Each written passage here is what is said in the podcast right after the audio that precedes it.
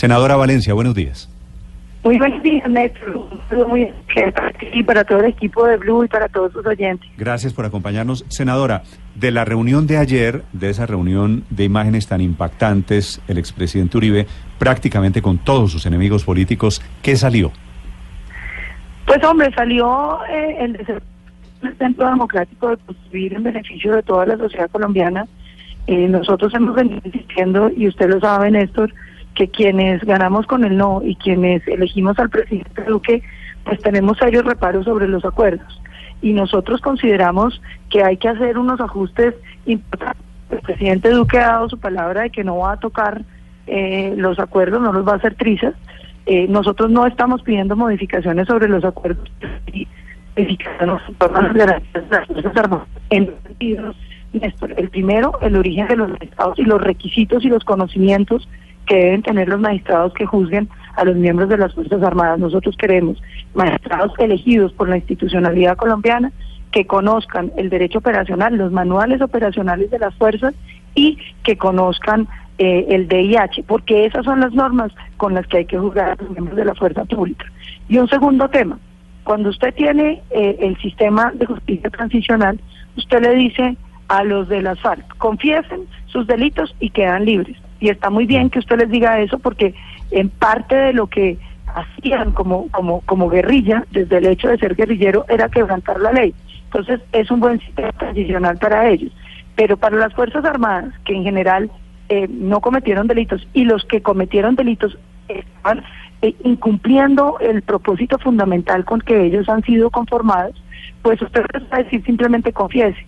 Nosotros queremos que haya una presunción de inocencia, de manera que no haya necesidad de autoincriminarse para poder obtener la libertad.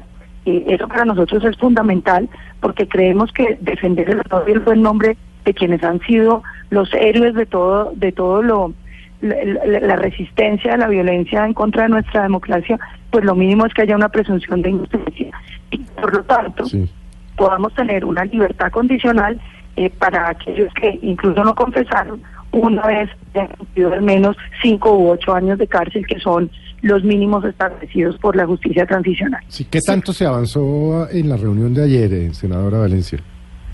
Es una reunión muy difícil, que uh que cuando uno entra negociando sobre lo que uno considera y no tratando, eh, no hay mucho margen de, de negociación, pues es muy difícil. Si nosotros tal vez hubiéramos traído un proyecto derogando la JEP, hubiéramos podido lograr una negociación dándole garantías a las Fuerzas Armadas dentro de la JEP.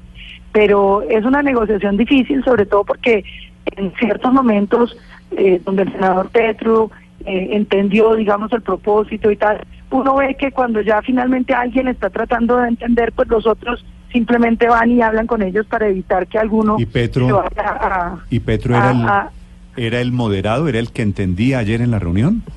Pues imagínese, sí señor, era el que estaba más cerca de un acuerdo con nosotros. ¿Y quién era el que no?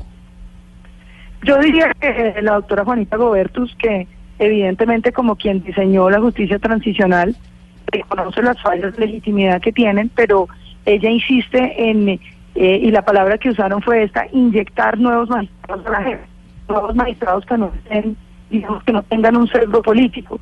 Eso tiene un problema, en mi opinión, y es que lo de nosotros no está tocando acuerdos, porque Usted recordará que el gobierno del presidente Santos dijo en varias ocasiones que eh, los, los, la manera como se sometía las Fuerzas Armadas no iba a ser negociada en las mesas de, de, La Habana y no hacía parte sino de una voluntad eh, del gobierno unilateral. Entonces, lo que nosotros estamos tocando es una voluntad unilateral del gobierno. Senadora. darle nuevos magistrados a la sí me parece que altera la manera como se juzgarían los propios miembros de las FARC y por lo tanto tocaría los acuerdos. Senadora, por lo que le estamos escuchando, pues prácticamente no llegaron a acuerdos sobre ninguno de los puntos.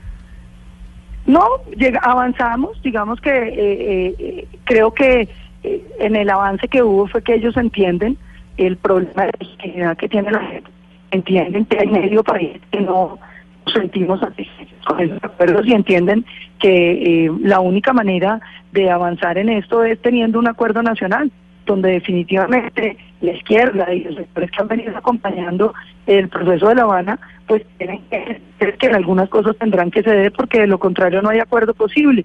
Y yo creo que eso fue lo que se expresó. Senadora, usted dice que debe haber un acuerdo nacional para sacar adelante este proyecto, porque además los tiempos están muy cortitos y si hoy no se aprueba, se hunde la propuesta. ¿Han tenido en cuenta todos los eh, sectores y los congresistas que se han reunido durante horas en el Congreso lo que ha advertido la Corte Penal Internacional? Está en Colombia el fiscal jefe adjunto de la CPI y solamente le leo un párrafo de lo que está preparando para decir mañana ante la Cámara de Comercio de Bogotá frente a este asunto. Habla de lo siguiente, sería motivo de grave preocupación si las disposiciones legislativas que regulan los procedimientos diseñados para abordar conductas que constituyen crímenes ante la Corte Penal Internacional pudiesen resultar en retrasos en la, la, rendición de cuentas de los responsables, restricciones en el alcance y la minuciosidad de las investigaciones de crímenes complejos y en general poner en duda la autenticidad de los procesos más allá del control de la JEP. La CPI dice, si esto pasa, abre la puerta a que la CPI abra un caso sobre Colombia. ¿Eso lo tienen claro todos los que están intentando sacar adelante esta sala especial para los militares? Claro, yo, yo le respondería a eso, Ricardo, que hemos tratado de buscar una reunión con el eh, señor fiscal porque nos interesaría eh, contarle lo que vemos desde este lado. Infortunadamente él no se ha reunido con ningún miembro del Centro Democrático, sí lo ha hecho con el senador Barreras, con la senadora, eh, con la representante Juanita Gobertus y con los otros sectores. Por supuesto tiene una información de quienes están en contra del proyecto. Nosotros creemos que todo lo contrario, nuestro proyecto avanza en términos eh, de garantías, pero en ningún caso garantiza impunidad. Nosotros no estamos eliminando las penas privativas de prisión, nosotros no estamos eliminando los compromisos con la verdad ni el compromiso con las víctimas, lo único que estamos haciendo es devolviendo el principio de, de inocencia que debe caer sobre los miembros de las Fuerzas Armadas y estamos buscando que los beneficios no estén diseñados como si se tratara de culpables. Mm. Usted recordará a los eh, doctores eh, eh, de la calle y Sergio Jaramillo que decían que este era un tribunal para culpables. Y en el caso de las FARC, como lo decía, solo por el hecho de ser guerrillero, usted ya, pues digamos, infringió la ley. Pero en el caso de las Fuerzas Armadas, lo que tenemos es que las fuerzas han sido conducidas al juzgamiento de la justicia ordinaria sin los requisitos legales, porque a usted le importa quién lo juzga y con qué normas lo juzgan. Mm. Y a las Fuerzas Armadas las han juzgado sin el derecho que les es aplicable, que son los manuales operacionales de las fuerzas y el DIH. Les están aplicando el Código Penal. si hay una mejoría en la jurisdicción, pero hace falta garantías. ¿El uribismo quiere bajar las penas inclusive para los militares que no reconozcan su responsabilidad? No, nosotros no estamos bajando las penas. Nosotros lo que estamos es buscando que no haya un, un incentivo perverso a la autoincriminación.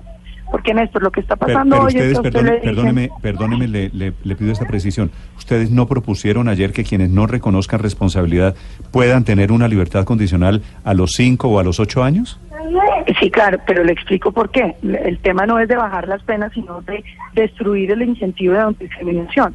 Que si usted lo llaman a la JEP y usted es un soldado, le dicen, confiese y queda libre o no confiese, consiga un abogado, defiéndase y si llega a perder, lo vamos a meter 20 años a la cárcel.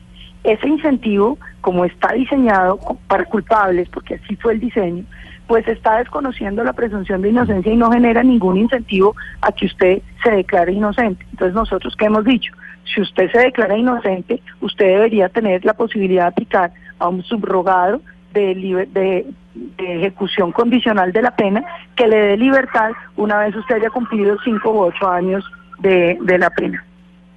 Es la senadora Paloma Valencia sobre la reunión y sobre los esfuerzos en los cuales insistirá esta mañana el Uribismo para la creación de una sala especial destinada a los militares en la JEP. Senadora Valencia, siempre es un gusto tenerla aquí. Gracias. Lo mismo, un gran abrazo para todos.